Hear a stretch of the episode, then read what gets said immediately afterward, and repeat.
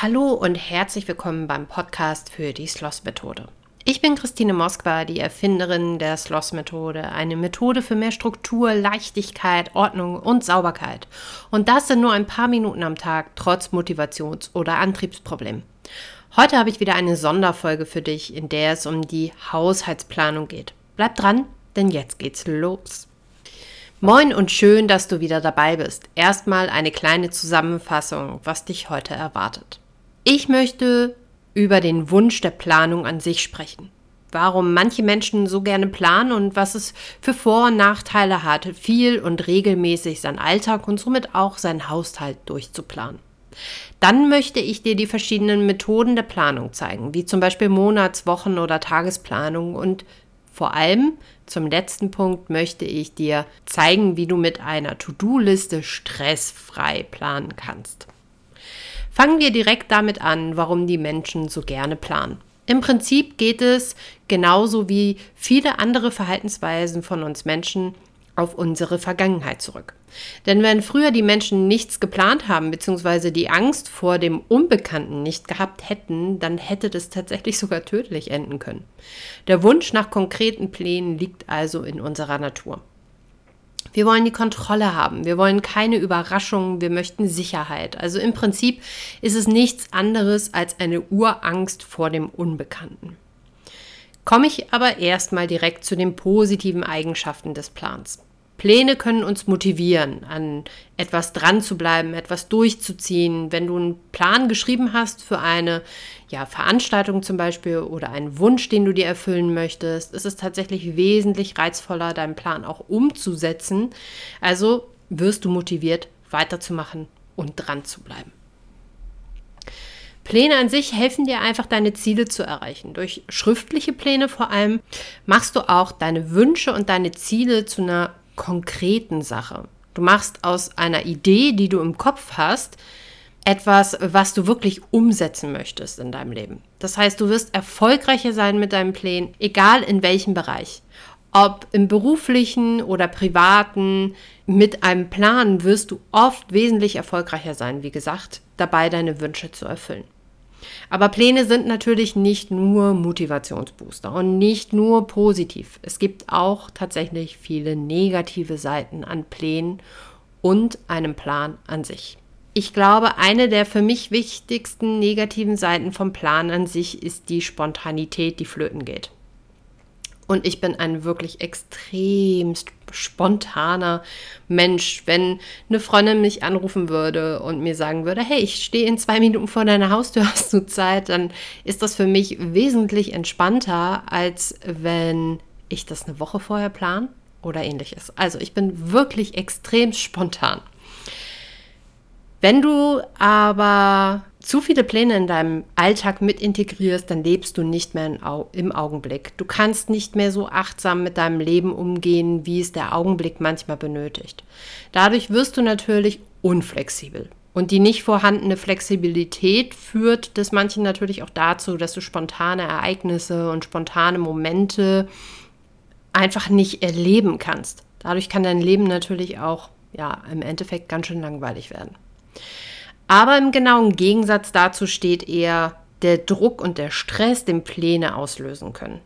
Gerade wenn du ein Mensch bist, dem es grundsätzlich nicht möglich ist, flexibel zu sein und auch flexibel mit Plänen umzugehen. Das heißt, dass du dich ärgerst oder aber auch, dass du das negativ siehst, wenn ein Plan mal nicht funktioniert. Dann kann das Ganze ganz schön viel Druck und dann am Ende auch natürlich Stress auf dich ausüben. Aber wie du dem Negativen aus dem Weg gehen kannst, möchte ich dir heute natürlich verraten. Vorher möchte ich dich auf die Anmeldung für meinen Newsletter nochmal aufmerksam machen. Bisher habe ich das Ganze wirklich sehr, sehr stiefmütterlich ja, behandelt und ich habe zwar immer mal wieder Freebies geteilt oder auch bei der April Ausmist Challenge konnte man sich ja mit seiner E-Mail-Adresse anmelden und theoretisch wollte ich auch immer Newsletter schreiben, aber irgendwie bin ich nie wirklich dazu gekommen. Nun ändert sich das Ganze aber. Ich möchte wirklich regelmäßig einen Newsletter versenden und in diesem auch sehr regelmäßig kostenlose Vorlagen, Checklisten oder irgendwie sowas in der Richtung äh, für dich zur Verfügung stellen. Das heißt, es wird keine Freebies mehr geben in dem Sinne, wo man sich dann mal anmelden kann, sondern es wird regelmäßig, ich hoffe, ich schaffe das einmal in der Woche, ein Newsletter rauskommen und es ist immer eine kleine Überraschung mit dabei, was du ja von mir bekommst, welche, Check, welche Checkliste du bekommst oder welches kostenlose PDF, das du dir dann herunterladen kannst. Wie du dich anmelden kannst, ist ganz einfach. Geh einfach auf sloss-methode slash newsletter oder aber guck hier in der Podcast-Beschreibung, denn da findest du auf jeden Fall den Link dazu. So, und weiter geht's. In erster Linie ist es so, wie ich eben gerade schon gesagt habe, man muss einfach flexibel bleiben. Pläne sind nichts, Planung ist alles. Ich wiederhole nochmal, Pläne sind nichts, Planung ist alles.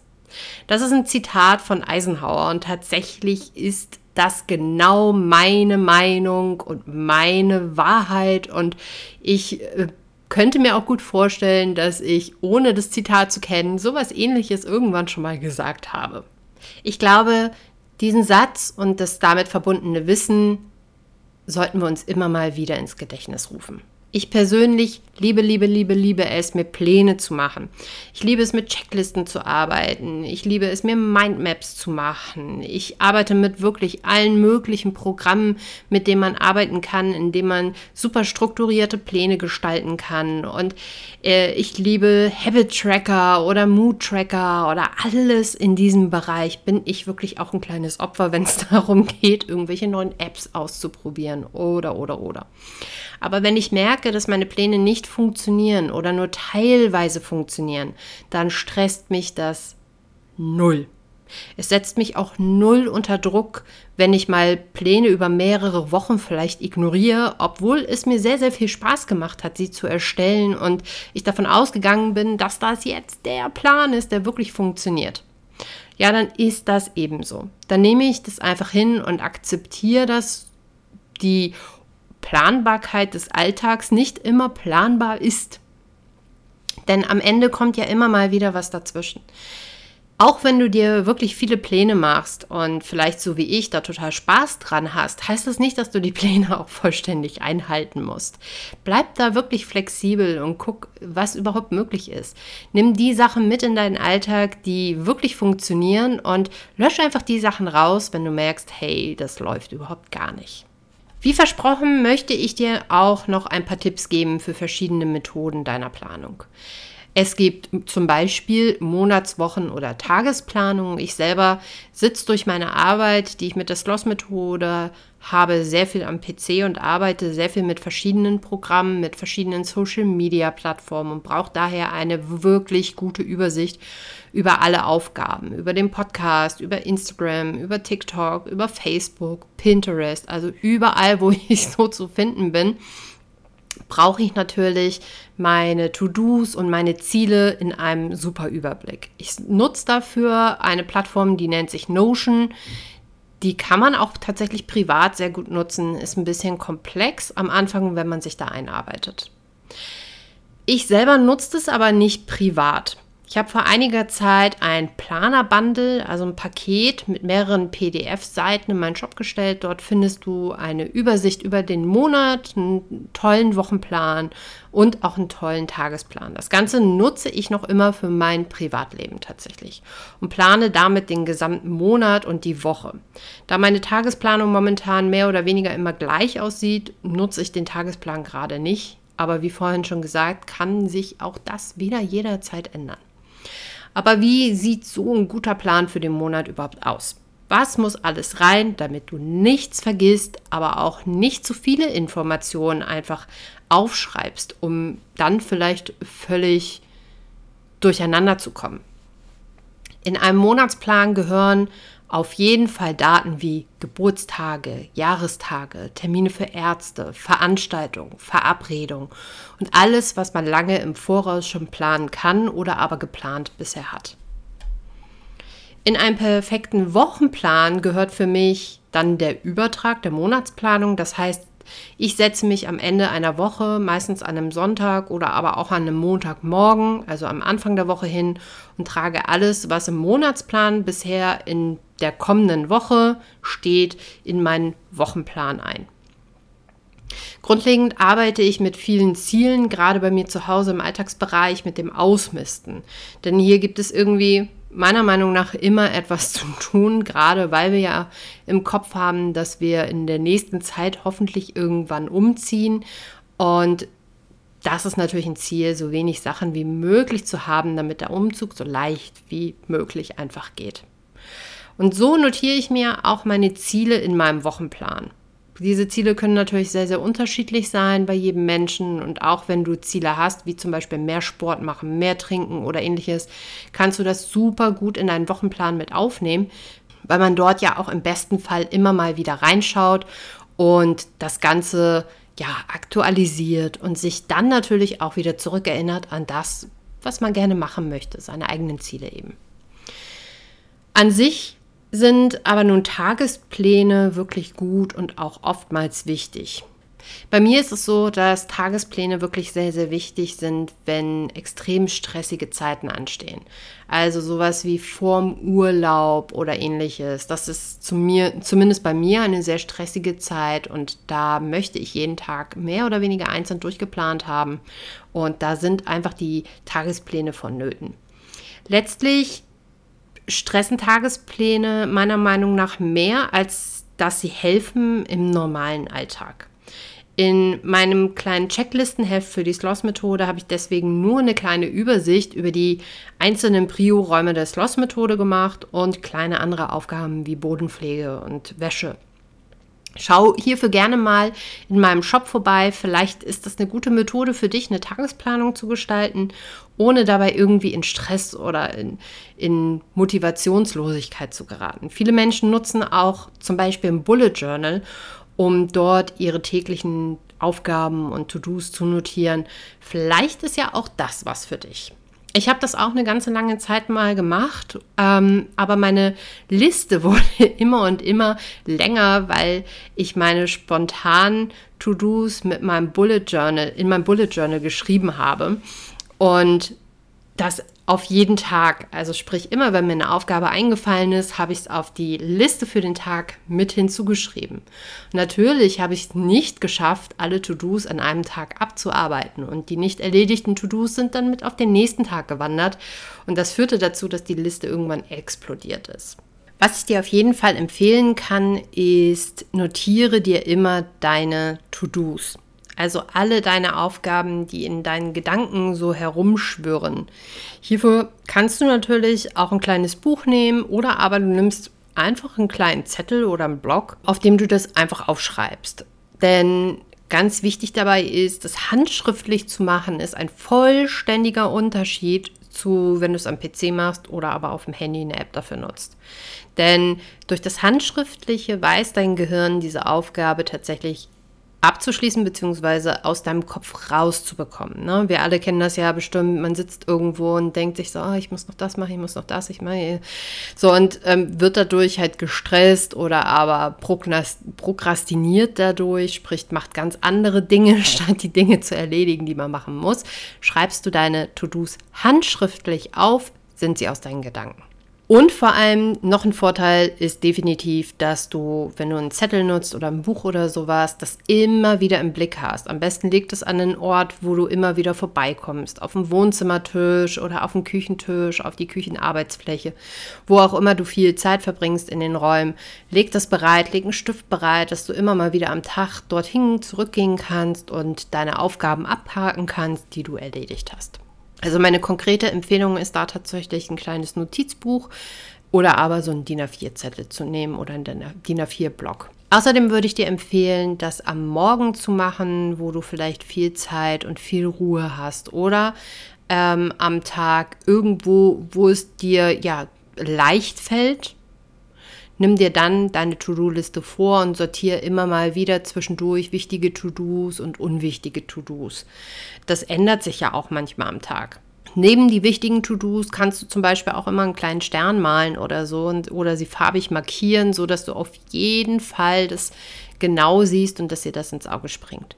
Wenn du dann eine gute To-Do-Liste gestaltet hast, kannst du auch anfangen, tatsächlich täglich mindestens eine der Aufgaben zu bearbeiten. Sprich, deine To-Do-Liste kann unendlich sein. Schreib einfach kein Datum dazu, sondern schreib untereinander weg die Aufgaben und alles, was du geschafft hast, kriegt einen Haken. Alles, was wichtig ist, kriegt einen Stern und schreib neue Aufgaben einfach drunter, ohne die zu terminieren, weil wie ich vorhin schon gesagt habe, das artet dann manchmal wirklich in Stress aus und auch in Frust, wenn man so viele Aufgaben dann auf den nächsten Tag mit rübernehmen muss.